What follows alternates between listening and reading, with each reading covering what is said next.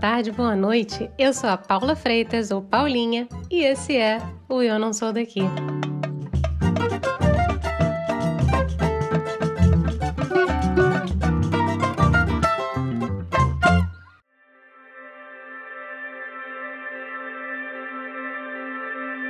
Já imaginou um lugar onde grande parte da população segue o veganismo, mesmo sem chamar de veganismo? Agora, e se eu te falar que existe um país onde a comida vegana está disponível o ano todo? Em restaurante, bar, supermercado. Só que quem lá mora não chama bem de comida vegana. Pois é, chega de mistério. 80% da população da Romênia é ortodoxa e durante quatro períodos do calendário eclesiástico o jejum é recomendado. E ó, eles seguem mesmo. E são nesses momentos que eles não consomem nenhum produto de derivado animal. Essencialmente, eles são veganos, sem serem chamados de veganos. Apenas fazem jejum, ou, em romeno, post.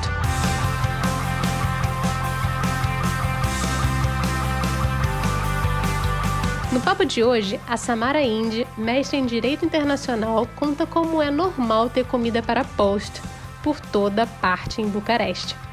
Ela começou sua relação com a Romênia em 2007 ao dar match na vida com seu marido, mas ó, não foi fácil, viu? A cearense descreve como teve que viver um tempo do relacionamento à distância, como não sabia nada sobre o país ao se mudar e como foi ter um período de dúvida. E foi nesse momento que ela percebeu realmente onde queria viver. Bora lá? Seja muito bem-vinda, Samara. Eu não sou daqui. Muito obrigada. Como você está nesta noite de inverno, quase primavera? Ou se não é já primavera, né? É, Boa noite, muito obrigada pelo convite, Paula. É, aqui tá muito louco, porque hoje de manhã nevou, fez sol, aí nevou de novo, então a primavera já era para ser primavera, né? Mas o tempo ainda tá inverno. Muito louco.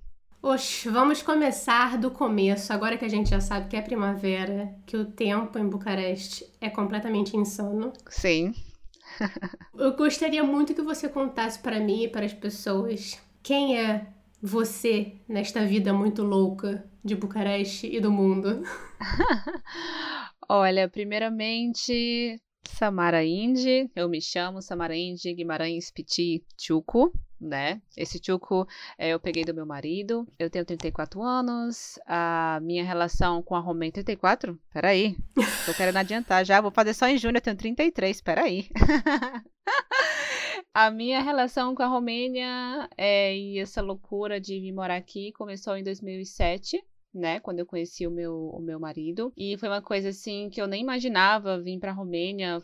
Eu sempre tive a vontade de estudar fora, sempre tive. E na época que eu conheci o meu marido, eu estava já assim no meio, pro fim da faculdade, então já estava procurando bolsa de estudos, alguma, alguma oportunidade para morar fora e eu tinha foco em Portugal ou então na Inglaterra. Sendo que apareceu, né? Ele apareceu para falar comigo numa rede social que se chamava MySpace. E a gente começou a falar, a conversar bastante, né? A gente se deu muito bem desde o início e a gente estava praticando inglês, então era útil até nisso também. Até que a gente viu que a gente estava gostando um do outro, que a gente não conseguia passar muito tempo sem se falar. Até que a gente resolveu começar um relacionamento, né, à distância, depois de um mês que a gente se conheceu. Nossa. Antes disso, eu não, tipo, eu sabia da Romênia, mas era tipo, ah, Romênia. Ah, tá, ok. Não tinha nenhum interesse não tinha curiosidade de conhecer sobre o país, mas ter conhecido ele, assim, deu um, sei lá, um 360 na minha cabeça,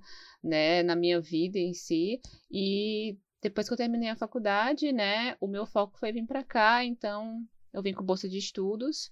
E desde 2011, realmente, é, eu tenho essa relação com a Romênia, porque foi quando eu vim morar aqui, né? Conheci a fundo mais a cultura, o idioma e tudo. Então, tipo, de Inglaterra ou Portugal, foi Romênia. Que curioso. E você estudou o quê? Porque você falou que você foi com uma bolsa de estudos, né? Teve, além, claro, do seu atual marido, teve um motivo especial por de repente o seu estudo cair na Romênia? Ou, ou então você está entre Inglaterra e Portugal ou não? Uh, na época eu, eu queria estudar, porque eu sou formada em direito, né? Então eu queria alguma coisa voltada para direito internacional público, que seria mais assim fácil de encontrar e até eu poderia atuar na área depois.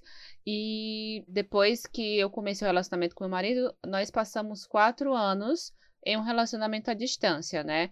Porque, primeiramente, eu estava no meio da faculdade e depois que eu terminei a faculdade, ainda passei um tempinho até eu conseguir essa bolsa de estudos na Romênia, porque eu não queria. As opções, assim, que a gente tinha em mente naquela época era ou eu iria por estudos ou eu me casaria com ele. E eu não queria assumir esse risco porque eu estava quatro anos, mais ou menos, é, namorando com ele, mas a gente nunca tinha convivido, né? Então, eu não queria chegar aqui, ah, vou morar com você pela primeira vez, já vou casar, vou morar aqui. Então, pensei, bem, como eu sempre tive o desejo de morar fora, vamos unir o útil ao agradável. Vou estudar fora, mas vou tentar essa oportunidade na Romênia, porque assim eu fico perto dele. Então, foi assim que aconteceu. Eu pesquisei bastante em 2011, tipo, não tinha quase nada de informação, nada, nada. Caraca. Mas eu achei que o Ministério de, das Relações Exteriores aqui, né, junto com o Ministério da Educação, oferece bolsa de estudo para países que não fazem parte da União Europeia. Então, apliquei, né, consegui justamente na área de direito internacional público fazer o mestrado aqui. Que maravilhoso. Foi a oportunidade que eu tive para vir para cá, estudar. Aí depois eu consegui um trabalho, o que me fez permanecer aqui sem ter essa necessidade de casar, até porque eu não tinha certeza na época. E fui ficando, fui ficando. Até que deu assim um tilt na minha cabeça, assim, uma, uma dúvida em 2014, que eu voltei pro Brasil, fiquei um ano e meio. E depois eu vi que realmente eu meio que tinha.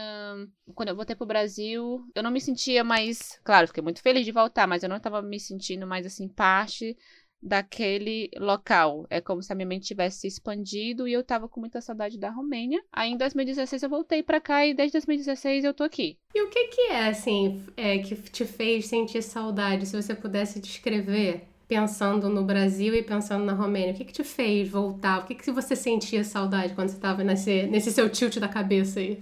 É porque eu sentia muito, muita falta da tranquilidade aqui. E eu acho que principalmente pelo fato de que eu já estava trabalhando, né? Eu e o meu marido, a gente já tinha o nosso cantinho, né? A gente tinha a nossa kitnet, né? Que é um apartamento, ele é como se fosse uma kitnet, um apartamento menorzinho.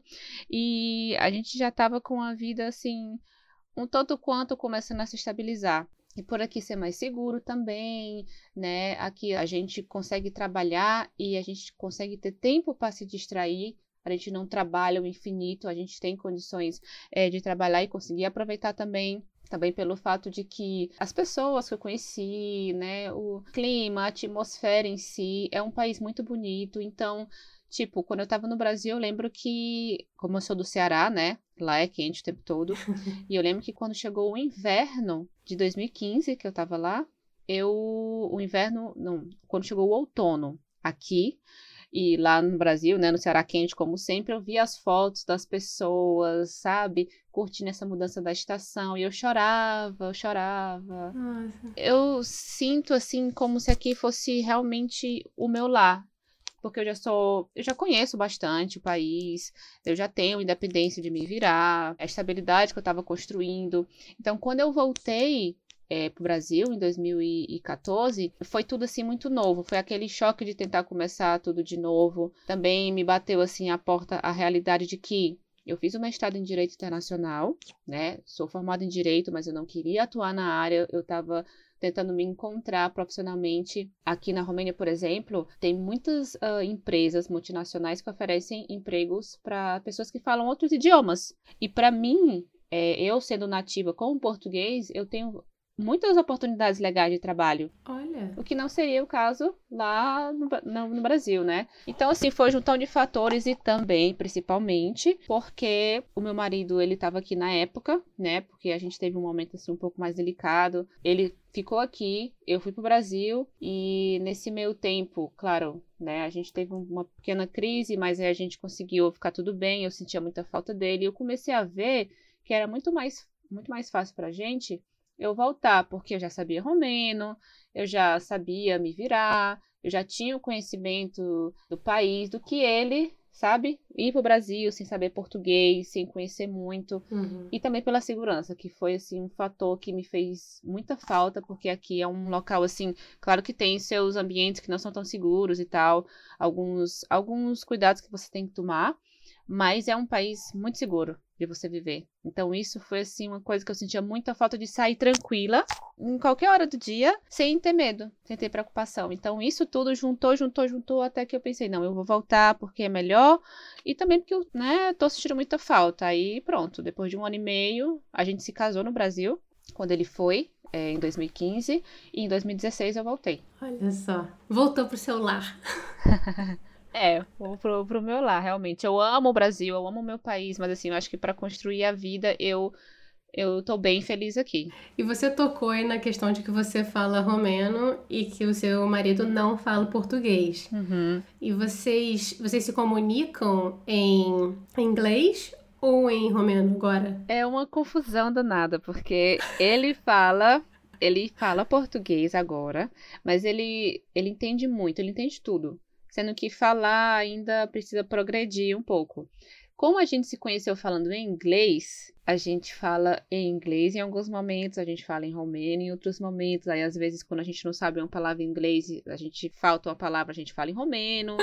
Ou então a gente tá falando em romeno, aí coloca no meio uma palavra em inglês. Então, assim, é, uma, é um romglês que a gente fala, porque a gente mistura, assim, sabe? Porque eu tentei um momento falar em romeno com ele, que eu falei, não, eu preciso falar em romeno com você, porque eu preciso aprender e tal. Sendo que eu não consigo, porque eu passei anos falando com ele em inglês, então a gente mistura as duas, sabe? Mas é, é predominantemente em inglês, com certeza. Que engraçado isso. É uma vergonha dizer, porque todo mundo diz, mas poxa, Samara, você devia falar com ele em romeno. E eu falo, eu sei, mas eu não consigo. Nem com ele, nem com a minha cunhada, porque a minha cunhada também foi a mesma situação.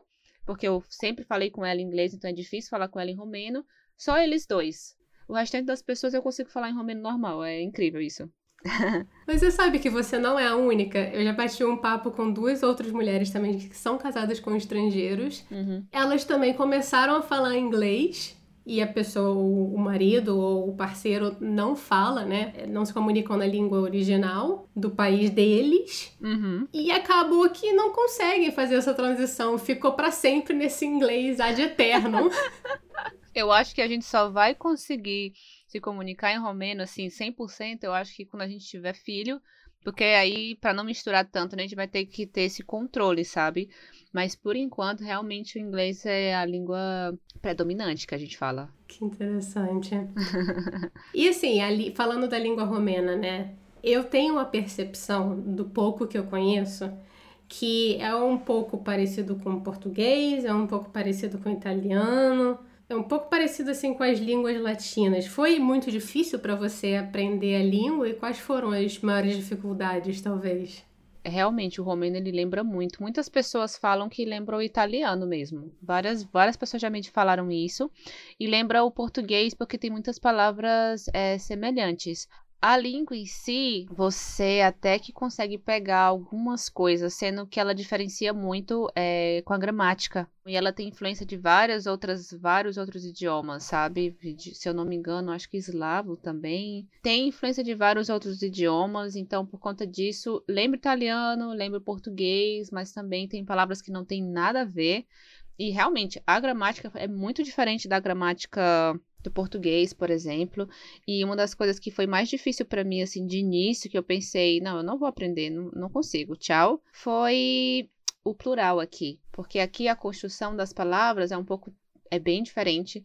Por exemplo, o artigo definido e o indefinido não ficam na frente é, da palavra, né? Elas ficam como se for. Eles, elas ficam no fim da palavra. É como se fosse uma terminação da palavra. Então, por exemplo, se eu quero dizer garoto, uhum. é baiat se você quiser dizer o garoto, é baiatul.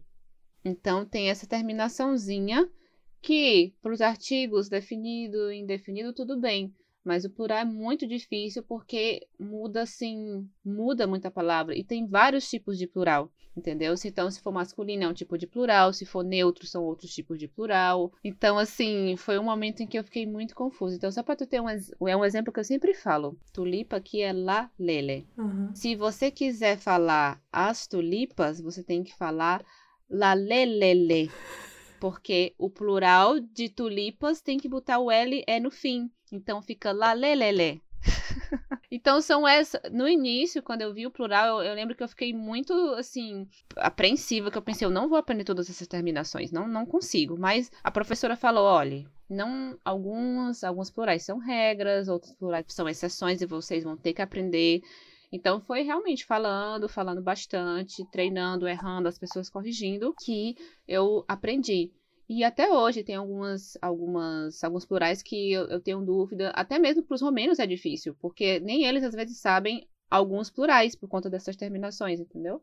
Mas eu acho que foi isso e também alguns tipos de pronomes que a forma que você utiliza esses pronomes é bem diferente da do português, mas no geral não é uma língua tão difícil de aprender.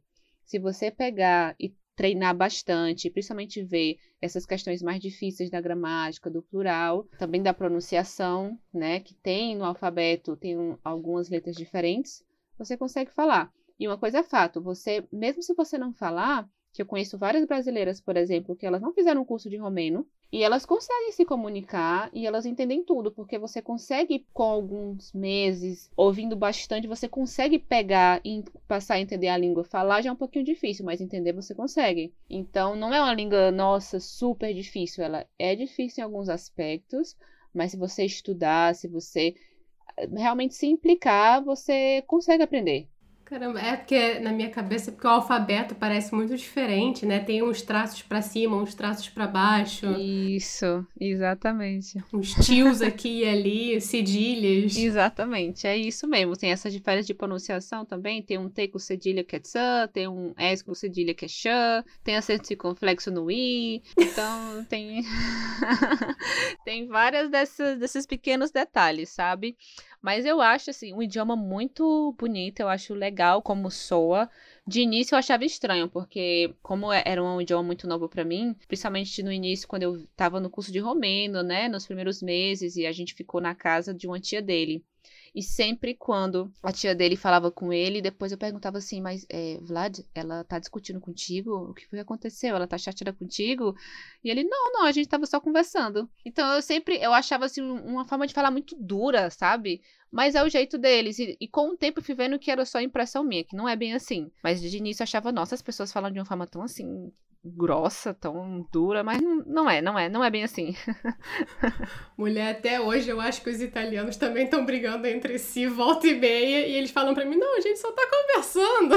É, eu reparei quando eu fui, o jeito, eles são bem expressivos para falar, né? Opa, opa! Bem expressiva, já, eu já eu percebi mesmo. Aqui, aqui também é a mesma coisa. Aqui também é a mesma coisa. Bom, mudar um, um pouquinho o rumo da prosa, porque tava lendo, né, sobre a Romênia, porque eu confesso que eu conhecia muito pouco sobre o país. E aí, uhum. para falar com você, dando uma estudada, eu descobri que tem uma parte da culinária romena que é vegana. E parece que é vegana por causa da religião. É isso mesmo? Isso, é isso mesmo. É, aqui na Romênia, mais de 80% da população é ortodoxa e eles são bem mais rígidos, tem, tem realmente algumas coisas bem mais rígidas do que o catolicismo. Então, eles fazem muito mais o post, que o post é basicamente o jejum, né? Tem alguns jejuns que eles fazem, grande parte deles, né? Mas tem alguns que é realmente bem estritos, em que eles não podem comer nada que vem de origem animal. Então, por exemplo, a minha sogra, ela é muito religiosa, então ela faz todos os jejuns do calendário, porque aqui tem um calendário ortodoxo em que cada dia é um dia de um santo. É uma coisa assim bem diferente. E nesse calendário vem a indicação: jejum tal, você não pode tomar vinho jejum tal, você não pode fazer isso, você não pode fazer aquilo, você tem que evitar isso. Então, tem esse calendário para meio que guiar.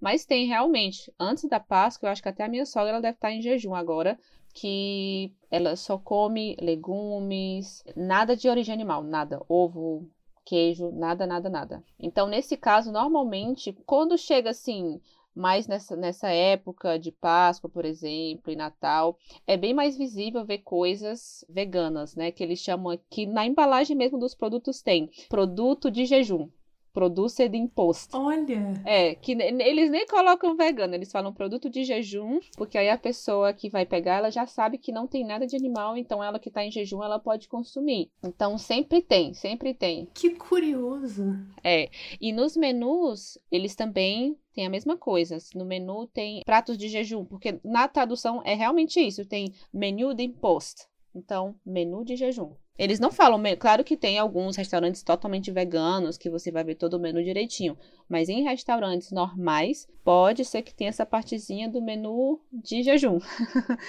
Basicamente é o menu vegano, né? Mas eles falam assim para pessoas que estão fazendo jejum e que não estão consumindo carne naquele momento.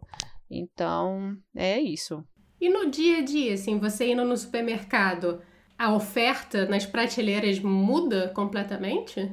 Não, não. Você, eu acho que aqui você consegue encontrar de uma forma tranquila produtos veganos, sabe? Aqui eu sempre, eu tenho uma uma amiga que ela é vegetariana, mas ela tá partindo pro veganismo e ela sempre tá dando dicas de onde comprar isso, de onde comprar aquilo. Então, a, tem tem muitos restaurantes é, veganos, vegetariano, você consegue encontrar produtos assim, mas nessa época, assim, pelo que eu observei, pelo menos assim, nos supermercados, por exemplo, quando chega nessa, principalmente nesses, nesses jejuns que são os mais importantes, né, que é o antes da Páscoa e antes de Natal, você realmente consegue encontrar várias coisas que não tem carne, justamente com esse propósito, já que grande parte da população, eles fazem jejum. A minha sogra, ela faz todos os jejuns possíveis. Caramba, que barata, tem até o calendário. Pois é, pois é. Eu vi uma vez, eu falei, nossa. Pelo menos ajuda, né? Dá uma mãozinha. É, pois é, porque é muita coisa, é muita informação, é muita coisa que eles têm que fazer, assim. Se eles forem seguir direitinho, tem muito o que fazer. E engraçado você falar, você, men você mencionar isso, a questão de ter quase um, um dia para cada santo e as pessoas serem tão religiosas, porque é um país que passou por muitos e muitos anos de regime comunista. Não foi isso? Exatamente. A população ainda sente um pouco e você acha que você falou de religião agora me deixou um pouco curiosa para saber isso talvez tenha afetado o fato deles hoje serem tão religiosos você acha que foi um pouco exacerbou essa religiosidade deles olha eu acredito que em parte sim porque na época do comunismo, se eu não estou enganada, teve meio que uma limitação é, religiosa. Então, eu acho que isso deve ter feito com que as pessoas se apegassem cada vez mais à religião, principalmente depois do comunismo, em que teve essa liberdade né, de expressão religiosa. E falando sobre o comunismo, assim, você quando vem a Bucareste, você consegue ver alguns resquícios do comunismo, principalmente uma coisa que você vê assim certa que eles estão tentando mudar isso agora é, é na arquitetura, né? Porque antigamente a Romênia era conhecida, principalmente Bucareste, né? Bucareste era conhecida como a pequena Paris. Porque antes do comunismo ela tinha toda uma arquitetura inspirada né, em Paris. Então aqui tem o Arco do Triunfo também. Então ela era uma cidade muito linda. Quando chegou o comunismo, uma, das coisas que você chega aqui e vê são os prédios antigos e todos iguais né? Então você vê aqueles, aquelas, como meu irmão disse quando viu pela primeira vez uma foto, aquelas caixinhas de fósforo todas iguais, cinzas. Então, estão tentando mudar isso porque eles, cada setor, né, é, daqui, tá tentando meio que renovar os prédios, né, colocar, pintar de cores assim bem coloridas. Tem prédios que já chegou assim ao, ao limite, porque é um arco-íris com todas as cores possíveis e imagináveis. Depois eu te mando uma foto. É sério, nossa, tem uns prédios aqui que são coloridos demais. Parece, é uma coisa assim, eles realmente quiseram, não, vamos apagar, vamos deixar a Bucareste alegre, com prédios bonitos, tirar esse cinza, e eles botaram mesmo assim, com força.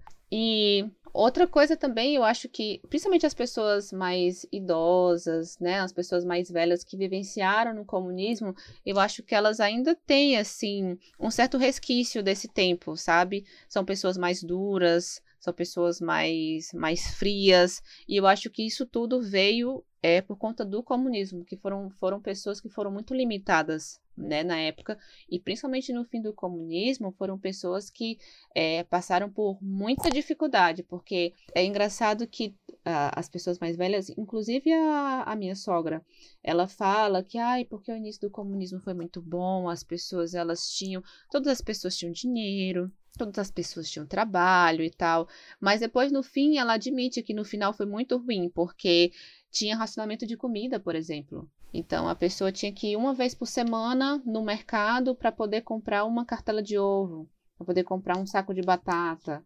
E você poderia ter um pouquinho mais se você desse assim um, um dinheirinho por fora. Então, no final do comunismo, que realmente foi a eclosão mesmo assim, foi porque as pessoas estavam passando fome, frio, e o inverno daqui, se agora é rigoroso, antigamente o inverno era muito mais rigoroso. Então, é, eu vejo que principalmente as pessoas mais velhas, ela ainda, elas ainda têm essa, essa mentalidade do comunismo, que afeta no comportamento delas, eu acho. Eu imagino, eu imagino. Eu fico pensando aqui se talvez seja o caso também, um pouco como alguns alemães, né? Eles. Tem gente que não quer na Alemanha, ou é um pouco tabu falar sobre o nazismo, né? Eles têm um, forte não, não vamos falar sobre isso, foi errado uhum. e vida que segue. É, é um pouco nesse sentido aí também, e eu não tô querendo comparar o comunismo com o nazismo, não é isso que eu estou fazendo aqui, tá, gente? Sim, sim, sim.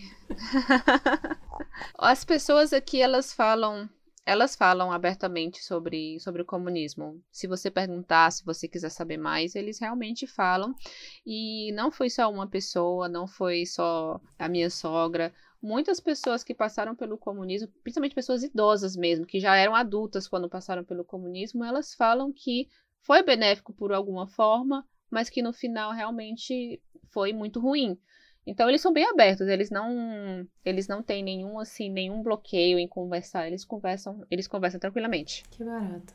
Que barato. Que bom. Que bom. É bom para refletir e fazer reflexões do passado, né? Para não Com certeza. Eu fico, eu queria te fazer uma pergunta que é um pouco tabu barra misto de preconceito, barra misto de estereótipo, mas eu uhum. acho que é uma coisa muito viva na parte oeste da Europa, né? Assim, diria Portugal, Espanha, França, que tem uma visão um pouco dos da Romênia e dos romenos como os ciganos da Europa. Exato. Isso ainda é uma coisa. Os, os romenos se veem como ciganos e por que que eles se veem? Por que que existe esse estereótipo de ciganos? Não sei se você poderia explicar um pouquinho ou não.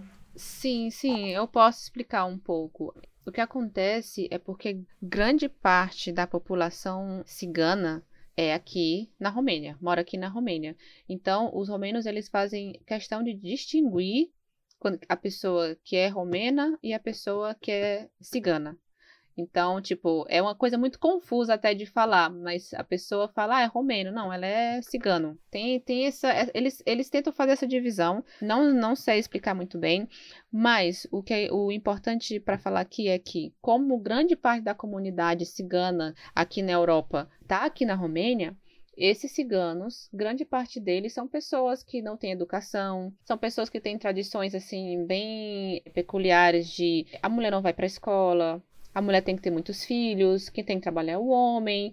Então, são, assim, tem comunidades é, ciganas muito, muito pobres e tem comunidades ciganas muito comunidades e pessoas ciganas que são muito, muito ricas porque trabalham com coisas ilegais. Olha. É. E a Romênia tem essa fama principalmente porque os ciganos daqui, eles vão para vários países da Europa para tentar aplicar golpe, para tentar fazer negócios ilegais, isso mancha muito, mancha muito a, a, a Romênia, porque a, o pessoal, por conta desses ciganos que vão para outros países da Europa, faz a fama, ah, porque veio da Romênia, cigano da Romênia, todos os romenos são ciganos, todos os romenos não são é, estelionatários, dão golpe.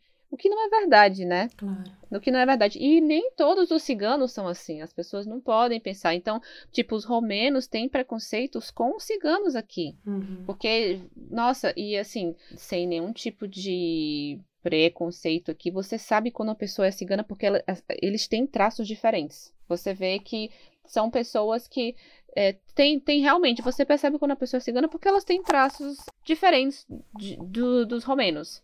Então, só por isso, às vezes essas pessoas elas sofrem preconceito, ou se disser que é cigano, ou se é de uma família de cigano, as pessoas sofrem preconceito. Então, é um povo que também sofre bastante.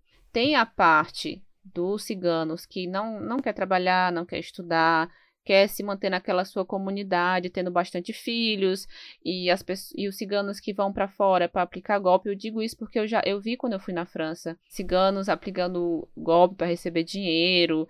Também quando eu fui a Bruxelas a mesma coisa, ciganos que estavam na rua mendigando.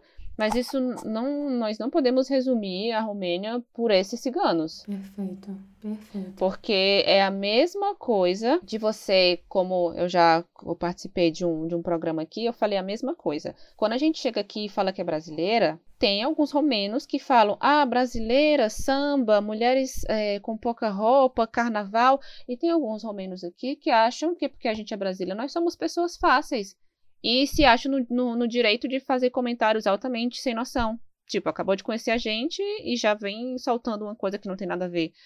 Então é a mesma coisa, sabe? É bem essa questão dos ciganos, ela é bem complicada, porque até aqui mesmo eles sofrem preconceito. E por conta dos que vão fazer coisas que não prestam em outros países aqui, às vezes causa confusão, né? Várias situações desagradáveis, né?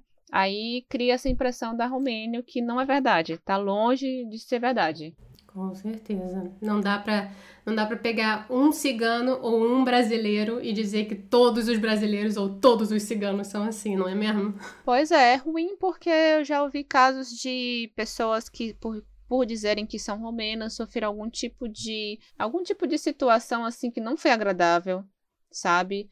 Tem uma amiga também que ela foi morar, estava tentando morar na Alemanha e ela disse que estava bem difícil dela conseguir alugar porque não queriam alugar porque o marido dela é romeno, ela é brasileira. Caramba. Então é bem é bem delicado, sabe? Eu imagino. Bem delicado mesmo. É uma questão que eu acho que vai demorar um, bastante para melhorar assim, as pessoas abrirem a mente de que não é só por conta desses ciganos que vão fazer coisas erradas que a Romênia não é um país bom ou que só tem pessoas que fazem coisas assim, sabe? E a sua, pela sua experiência, assim, você foi sempre bem recebida pelos romenos ou não? Sim, eu posso dizer que eu sempre fui bem recebida. Como eu sempre falo, tem uma diferença assim no comportamento das pessoas, porque eu sempre morei em Bucareste e quando eu cheguei aqui, uma das coisas que me impactou mais foi o comportamento das pessoas. Eu achei as pessoas muito grossas, muito assim, muito diretas nas respostas. Porque a gente, né, eu pelo menos sou aquela pessoa que para dar uma resposta eu amacio, né, para não magoar a pessoa.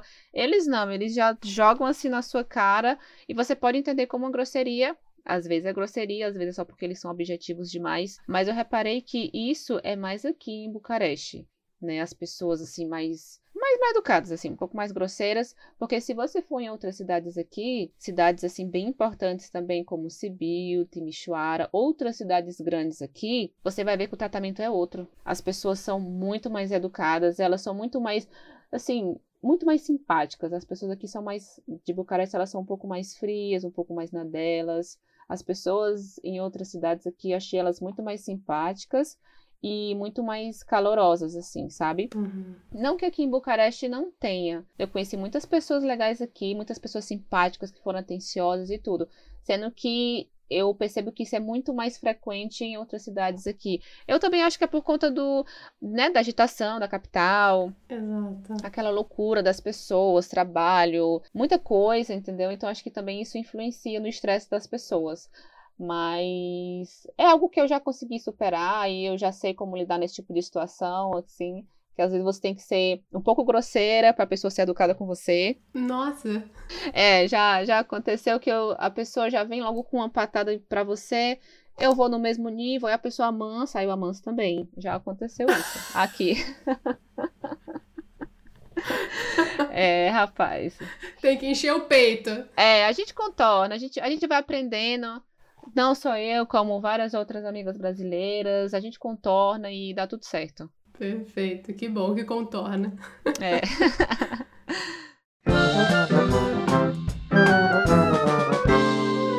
Bora de momento chorrindo agora. que é aquele momento rir para não chorar, que é onde eu peço para você dividir comigo e com quem tá escutando a gente Aham. uma gafe, um perrengue, aquele momento embaraçante que você passou nesta Romênia de Deus. Olha, eu acho que já passei por tantos, mas o que me vem sempre na cabeça quando eu penso em situação assim embaraçosa é com a palavra pula. Porque eu não sei se você já ouviu falar que pula, né? De a menina pula. Aham. Aqui pula significa caralho. Mentira! Sim, sim. sim, É, é, é a tradução certinha, é isso mesmo. E eu, de início, era muito difícil falar. Agora eu falo saltar. A pessoa vai saltar. Quando eu falo com os meus amigos, eu falo saltar, porque salto, né? Dá vontade de dar um pulo, um pular, mas eu tenho que falar o saltar. Mas de início eu não, eu não tinha esse controle, né? Então, quando. Primeira vez, quando eu descobri essa palavra, eu tava num parque com o meu marido e a minha cunhada. E o Vlad falou pra mim: olha, porque tem uma palavra aqui, que você sabia, Samara, que tem uma palavra aqui, que, que no Brasil, que aqui é um palavrão? Aí eu falei: não, é a palavra pula. Aí eu, pula? Falei bem alto. E, todo- e eles dois. Aí eu, tá. Aí, Samara, você tem que falar baixo, você não tá vendo aqui, é um palavrão. Aí aconteceu também uma outra vez, quando eu não tinha esse autocontrole, eu tava no trabalho também, trabalhando com português, e eu conversando com os meus amigos em português, que eram romenos que falavam português. E eu tava mostrando uma coisa pra um, um colega meu, e eu falava assim, é, mas tu viu que tá escrito aqui porque eu pulei, né, não sei aonde. Eu fiquei falando a palavra pula várias vezes, não me toquei. E o meu amigo olhava pra mim com uma cara, tipo, sorrindo meio sem graça. E o nosso escritório, o nosso escritório era um escritório que, ti- tipo, tinha a nossa mesa de português e tinha as mesas das outros idiomas, mas todo mundo ali sa- falava romeno, então todo mundo tava entendendo que eu tava falando o caralho várias vezes. e o meu amigo, ele olhava pra mim com a cara e falou: Samara. Aí eu me toquei, eu falei, ai, é mesmo? Aí pronto, né? Eu já não podia. eu já não podia fazer nada, me sentei quietinha e lá fiquei. Ai, eu falando, eu falando e eu querendo, eu querendo resolver a situação com ele, mas até porque eu queria resolver a questão lá com ele, que tinha esse pula no meio, e ele, e eu querendo, eu falei, sim, Mihai, mas aqui com pula, e ele olhava pra mim sem graça, o bichinho, mas nossa, depois desse dia foi quando eu falei, eu tenho que começar a me policiar, porque tudo bem que as pessoas estão vendo que a gente tá falando por ou outro idioma, mas mesmo assim fica estranho. Pra eles vai soar a pessoa tá falando o tempo todo um palavrão e pronto. mas essas, essas com esse nome, nossa. E todo brasileiro aqui, a primeira, uma das coisas que a gente fala, olha, cuidado, que pula é outra coisa, tá bom? Aí todo mundo já fica ciente. Não vai pular, não vai pular por aí, viu? Não vai É, não diga pula, não. Pula aí, meninos, quando já falando com alguém. quando já falando alguém, com alguém em português, que você já sabe, né? Vai soar como se estivesse gritando um palavrão. Pronto. Ai, meu Deus. Muito bom, muito bom. Agora tu já sabe também. Se vier por aqui passear, aí você já sabe. Ai, ai. Vou ficar falando pula, pula, pula, pula o tempo inteiro. Ah, também. Tem a, tem a música. A música pra criança, pula, pula, pula, que é de uma. É de uma cantora. Aqui as pessoas, pra, pra brincar, elas botam essa música bem alto. Mentira! Bota. A nossa música! Aquela música, como é o nome? Aquela cantora gospel. Pronto, as pessoas botam essa música bem alto. Eu já, eu já tive numa festa de Réveillon em que o dono da casa botou bem alto. Mas ele botou assim pra todo mundo ouvir que a música era sobre sobre pula, né? Galera obcecada com caralho, mas tudo bem. Exato. Ai, só rindo, só rindo, viu? Só rindo. É verdade, todos, todos agora já sabem.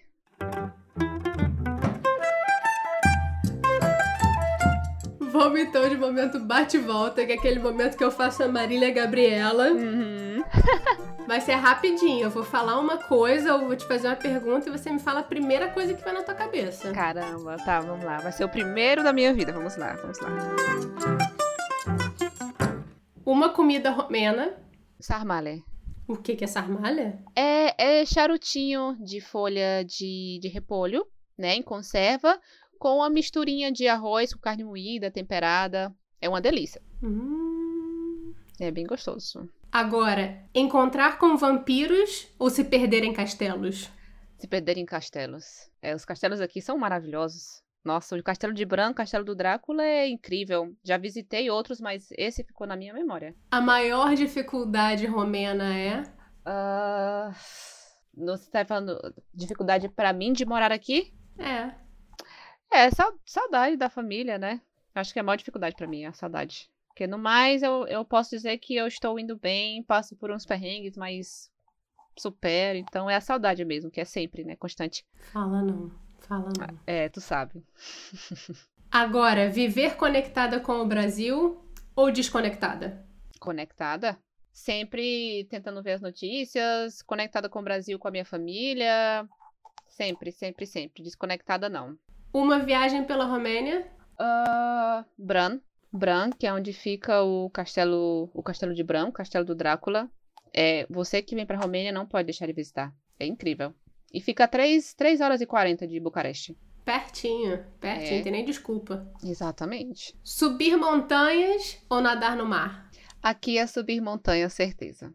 Aqui o cenário você vai para as montanhas que não fica que não fica longe daqui, você para fazer trilhas. Eu, eu aprendi a gostar de fazer trilhas aqui, agora eu gosto bastante. Só tenho um pouquinho de medo, porque tem ursos por aqui. Mas sim, aqui, aqui tem a maior população de ursos da Europa. Oi? Sim, sim, sim, sim. Já teve, teve um caso, eu acho que foi no passado, de um, um grupo que estava esquiando numa pista de esqui toda própria mesmo para esqui e um urso apareceu no meio da pista de esqui que o instrutor teve que teve que descer pro, pro urso tirar o foco das outras pessoas e acompanhar ele até que ele conseguiu meio que despistar o urso e o urso voltou pra floresta. Jesus amado! É, aqui quando chega no inverno, no outono, assim, em que os ursos começam a sair mais, antes de Bernal, acredito, a gente recebe aviso no celular. Se a gente estiver nas montanhas, em um lugar que tem urso percorrendo aquela região, a gente recebe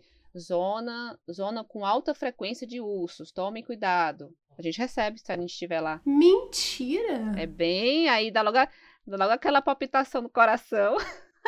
Eu adoro fazer trilha. Você já encontrou com um urso? Eu já encontrei quando a gente estava não em trilha. Deus me livre, porque se fosse em trilha eu não saberia o que fazer. Se eu corresse, se eu subisse a árvore, eu nem sei. Mas a gente já. A gente estava percorrendo uma estrada bem conhecida aqui, uma estrada em Serpentina, que se chama Transfagarachã. E quando a gente estava percorrendo essa estrada bem no alto mesmo, a gente viu um urso. Um urso tranquilinho, descansando na beira da estrada, eu bati foto, ele veio bem do meu lado assim, eu tava dentro do carro, né? Mas ele veio bem do meu lado, foi assim incrível. Ele tava de boa, o urso, mas a gente lá, todo, os carros, todos os carros parados, todo mundo querendo bater foto. É bem, é bem normal isso acontecer, principalmente no outono. Eu fico as crianças, os adultos, eles então eles aprendem a lidar com os ursos caso eles encontrem com eles? Tipo, se você for aquela pessoa que gosta de fazer trilha, é bom você se informar, porque realmente, dependendo da trilha que você for, é possível você encontrar um urso. Socorro. Então, tipo, o meu, eu sempre quando faço trilha eu fico com medo, apesar de eu gostar.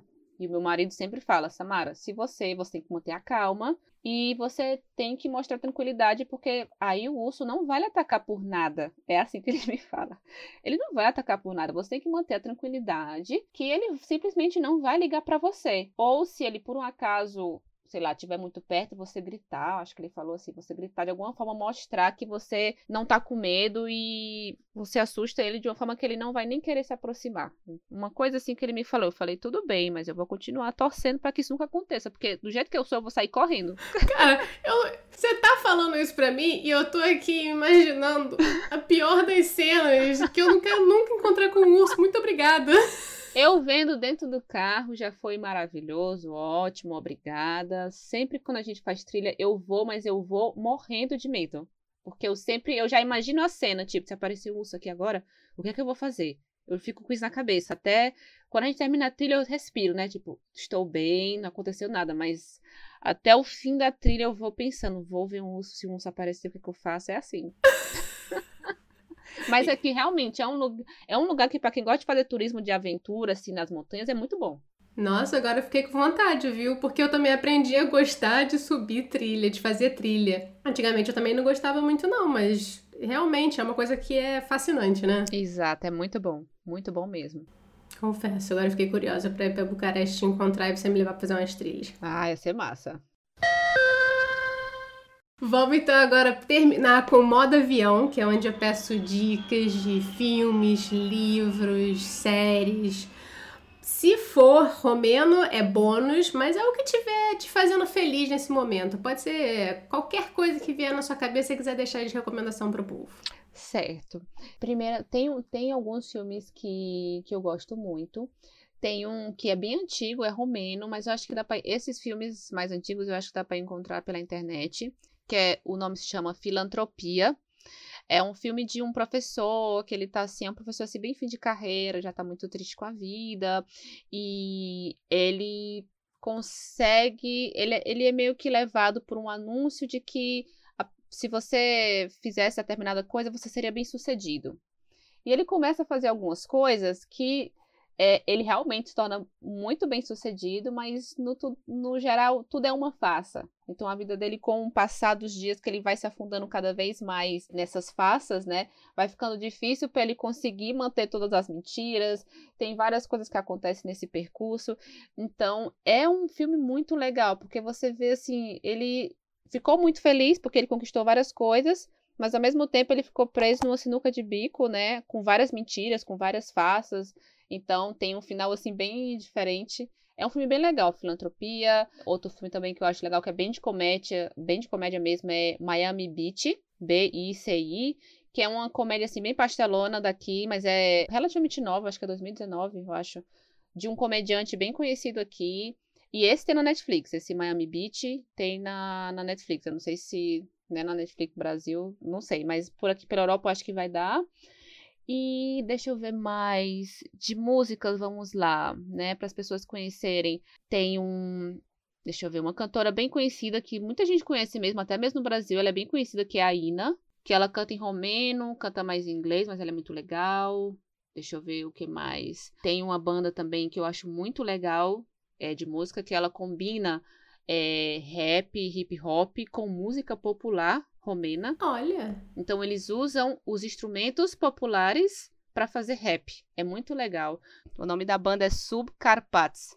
É muito legal. É uma mistura muito, muito interessante que eles fazem de música popular, né, de instrumentos populares, tipo flauta, né, instrumentos tradicionais aqui com com hip hop. É muito legal. Eu adoro. Eu acho que é uma das minhas bandas assim, favoritas. Fiquei super curiosa. É, mas é muito legal. Depois eu, eu lhe mando escrito direitinho. E eu acho que só. Pô, deu dica beça. Dica boa beça. Pronto, é, porque eu, eu recomendei coisas romenas porque são coisas que você pode encontrar na internet em inglês, se você quiser ver os filmes, por exemplo, né, escutar um pouco mais do romeno. E também, tipo, a Ina é super conhecida e essa banda é muito show. Pô, agora, agora vou ter que botar na minha playlist aqui para escutar enquanto eu janto depois. Sim. Nesse momento eu te agradeço muito, Samara, pelo papo, pela troca, por me ensinar um pouco mais sobre a Romênia, sobre Bucareste e sobre tanta tantas coisas que eu não sabia sobre essa cultura que é tão perto da Itália, mas ao mesmo tempo tão longe, né, de certa maneira. Uhum. Eu fico muito feliz pelo convite. Eu, eu amo falar sobre a Romênia. digo assim, eu digo que eu, que eu me encontrei aqui depois do Brasil, que o Brasil vai estar sempre no meu coração, né, claro. Mas é realmente uma segunda casa para mim. Eu me sinto super confortável. Quando eu tirar a cidadania, que vai demorar um pouquinho, né? Mas quando eu tirar a cidadania, vai ser assim uma realização para mim, porque realmente eu gosto demais aqui. E quanto mais pessoas conhecerem sobre o país e verem que é muita coisa bonita para ver, um idioma lindo para ouvir, muita comida boa, sabe? Então eu estou aqui, eu sou a garota propaganda.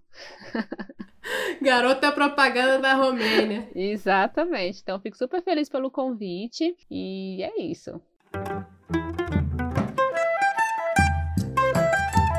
Antes de você desligar e colocar aquela música boa, segue aí o nosso podcast no Spotify, na Apple Podcasts, ou seja lá onde você escutar. E deixa cinco estrelinhas aí, por favor. São só dois cliques. Seguir e cinco estrelinhas. Boom! Feito! E dá uma conferida na gente lá na rede do Tio Zucker, lá no Instagram, NSDaqui. Ou querendo trocar uma ideia, basta mandar um e-mail para nsdaquipod@gmail.com.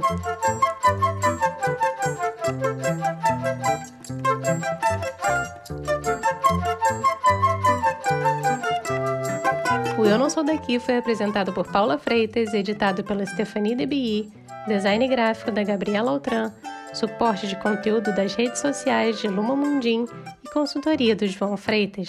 A nossa música tem composição e flautas da Karina Neves, violão de sete cordas e bandolim do Pedro Franco e mixagem do Tito Neves. Até semana que vem!